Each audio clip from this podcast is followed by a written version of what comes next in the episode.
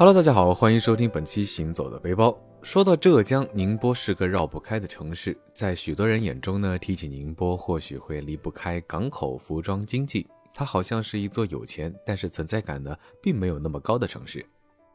实际上，虽然宁波这座城市很富，但是生活节奏却不快。这种佛系呢，在卷天卷地的长三角显得非常的难能可贵。本期节目呢，就跟着大江的脚步一起出发去宁波看一看吧。天一阁对于宁波人来说，应该有着无可取代的地位。它是亚洲地区现存最古老的私家藏书楼，全国重点文物保护单位，全国古籍重点保护单位，国家五 A 级旅游景点。这么多抬头呢，还是抵不过那句关于宁波的宣传口号：“收藏古今，港通天下。”这一句口号呢，天一阁就占了一半。暑假的天一阁呢，大概是一年四季中最热闹的时候。三十七度的夏日，人潮涌动，一股股热浪呢从四面八方席卷而来。西大门是天一阁正经的出入口，推荐网上购票，成人票呢三十块，学生十五，十八岁以下及七十周岁以上的老人无需购票。这一点对于习惯一米二以上需要购票的人来说，多多少少还是有点小惊喜的。从大门进入就是范青铜像。当年他去职归乡，在老家月湖西边建造天一阁，从此拉开了这座浙东第一藏书楼沉浮百年的历史。范清巷的右边呢是东明草堂，也是最早的藏书楼。后来因为藏书的增加而不堪容纳，所以才出现了后世著名的天一阁。左边的北书库呢，这是天一阁的第二代库房，运用了高科技对古籍进行防水、防潮、防霉的处理。穿越了百年的古今相见，虽然隔着一道玻璃门，却让后世的我们感受到了宁静和深厚。在这里，切切实实地体会到了古人为什么那么爱书。你能感受到它来自岁月沉淀的力量。现在的天一阁呢，可以说跟百年前的天一阁还是不太一样的。除了保留了原来的藏书楼和范氏故居以外，还存放了从宁波各地而来的历史文物。不仅是藏书楼，还是一个历史宝库。北书库出来呢，就能看见一座三重飞檐的建筑，这个就是尊经阁，也是天一阁最为庄严的建筑。它原来是宁波府学的一座藏书阁，全部为榫卯结构，在一九三五年完整的移建到了天一阁。陪伴尊经阁的就是明州碑林了，大大小小的几十方石碑就这样镶嵌在天一阁的墙上，与其融为一体。有些年岁太过久远，要仔细分辨才能看清上面篆刻的字迹。整个院子里最江南园林的地方呢，就是东园。园内呢还有一汪明池，刚好组成了范青的字“东明”。在这儿呢，原先是明万历年间礼部尚书文渊的后花园。围绕在明池周边的建筑，同样多是从宁波各地迁移来的古迹。百鹅亭来自宁波南郊的祖关山，原是一座墓前的祭拜亭。围绕它呢，也有很多的故事。比如，它是一座很奇特的仿木建筑，但雕刻的非常精美，是个亭子，但却没有顶盖。这些呢，只能留给我们慢慢的去想象了。百鹅亭旁边的宁辉堂呢，来自张公祠，也就是曾经的浙江水师提督衙门。看似平平无奇的它，却安放着天一阁的镇馆之宝——神龙本《兰亭序》拓本石碑。王羲之的名号对于中国人来说，那都是响当当的。永和九年，他大笔一挥，写下《兰亭序》，从此书法界又多了一座高峰，被无数的人追捧和临摹，连帝王呢都是他的迷弟。所以，唐太宗将《兰亭序》真迹一同葬入了昭陵，独享他的风采。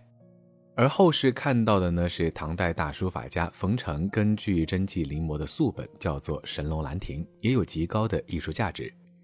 传到了明代，范钦的好友风坊请人根据这本素本临摹石刻了神龙本《兰亭序》，刻工精湛，甚至隐约超越前者，成为了最接近《兰亭序》真迹的最好版本，也是目前存世神龙版本《兰亭序》的祖本，可以说是千金难求。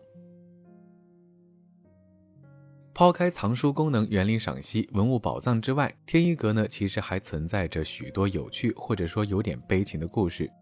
古时候的天一阁呢，有着非常严格的藏书管理制度，比如说代不分书，书不出阁，钥匙呢由各房共同掌管，非各房集齐不得开锁，外姓人不得入阁，不得私自领亲友入阁，不得无故入阁，不得借书与外房他姓，女性不能入阁等等，违反者呢将受到非常严厉的处罚。这些规矩呢，让天一阁充满了封闭的神秘色彩。明朝有一个酷爱诗书的女子，爱书的程度呢，也到了疯魔的地步。为了能去天一阁看藏书，让当时任职宁波知府的姑丈宝梅嫁入了范家，却因为家规，终生未见一本书，最后悲怨成疾，抑郁而终。不过呢，也有例外，明末清初的顶级大儒黄宗羲就成为了第一个进入天一阁的外星人。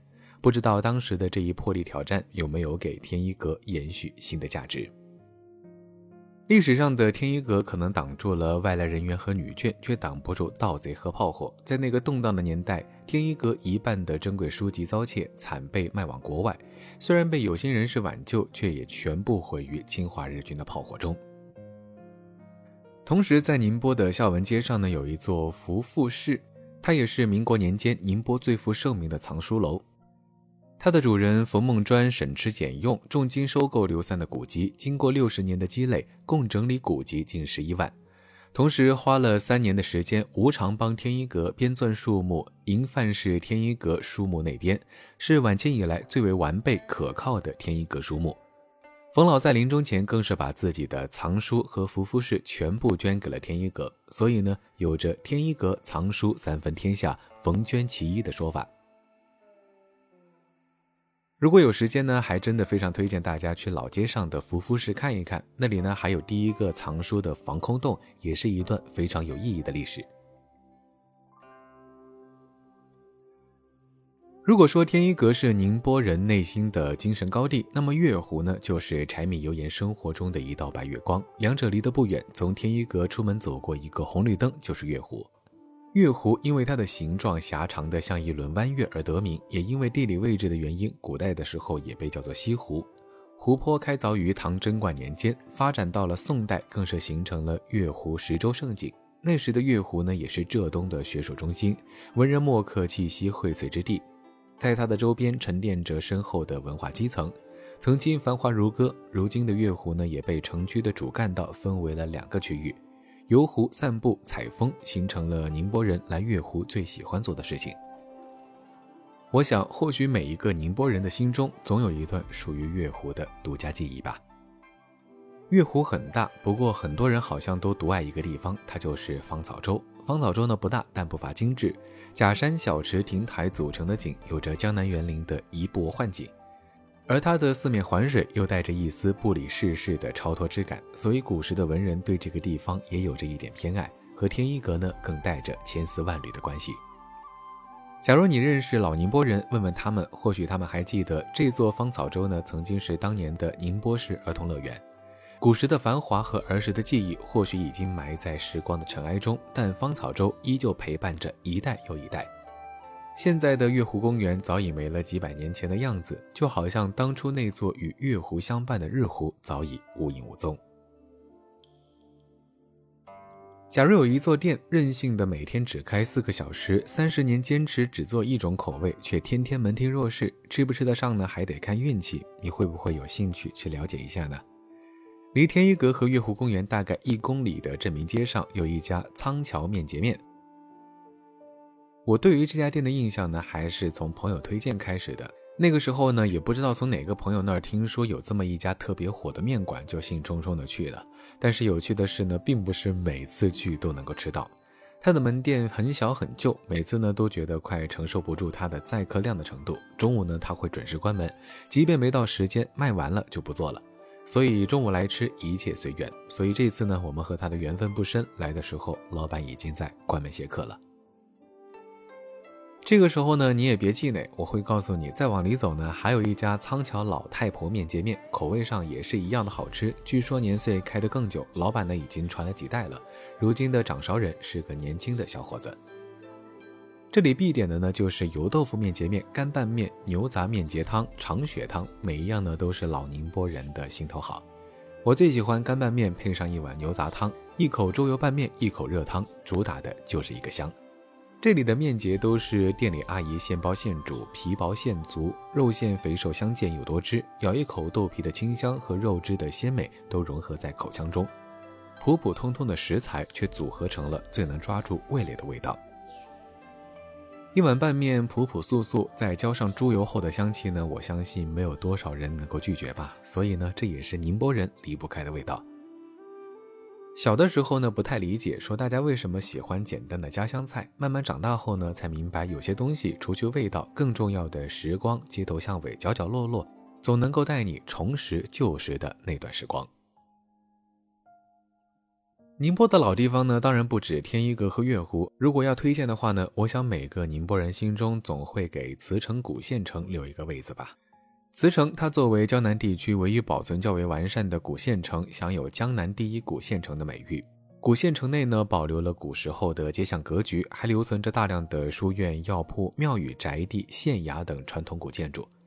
走到这里呢，就像寻宝一样，或许一户普普通通的门面，内里却是实实在在的另有乾坤。沿着木头的自然纹理雕刻出来的石阶小径，仿佛就在眼前一样。人人说妙笔生花，然而这刻刀笔下的木头就像有了生命一样，向我们讲述着远古的故事。在这里看久了，就能够理解木头和佛像为什么会是绝配，因为那种带给人的宁静是无与伦比的。古镇非常大，九曲十八弯，感觉一不小心呢就会迷路。其实不用走到主干道上，每条巷子里呢都可以遇到一些有趣的事物。贞节牌坊下呢，有一间叫做唐老鸭的茶室，这么显眼包的名字呢，让人特别想进去一探究竟。佛音潺潺的私人素食坊，关了门的名人故居，每条巷子呢，又好像是一个全新的世界，角角落落都带着新鲜。当你走到主街的话呢，就会开始热闹起来，各种文创店、美食店、小吃店都开始聚集。对我这种喜欢猎奇的性子来说呢，有着非常大的吸引力。就比如说，它标的每一种木莲冻，我都想尝试一下。慈城古县城呢很大，不仅仅是范围大，最重要的是呢，它和周边的生活完美的融合在了一起。有人的地方就是它，所以等我们走到慈城最边上的慈湖公园的时候，周围已经聚满了来散步的居民，三三两两，要么牵着娃，要么遛着狗，生活非常的自然惬意。慈湖最早开凿于唐开元年间，原本是用来灌溉农田的。名曰看湖，后来南宋的著名学者杨戬受到了慈孝文化，有感改名为慈湖。当年呢，也是名人荟萃，留下了不少的历史文脉。绕湖走一圈，大概是五公里的徒步路程。一路上呢，有慈湖书院、董孝紫井、尸骨亭等古迹，青山绿水，别有一番风味。如果能够遇上一场颜色亮丽的夕阳落日，那就更有感觉了。可惜今天的天气有些吝啬，只漏了一些些的淡粉给我们。如果有机会再来慈城，大家呢也可以来看一看秋天的慈湖。这里的水杉、落叶松配上仿古的亭子，再看看慈城的灰砖黛瓦，真的有一种古风的即视感。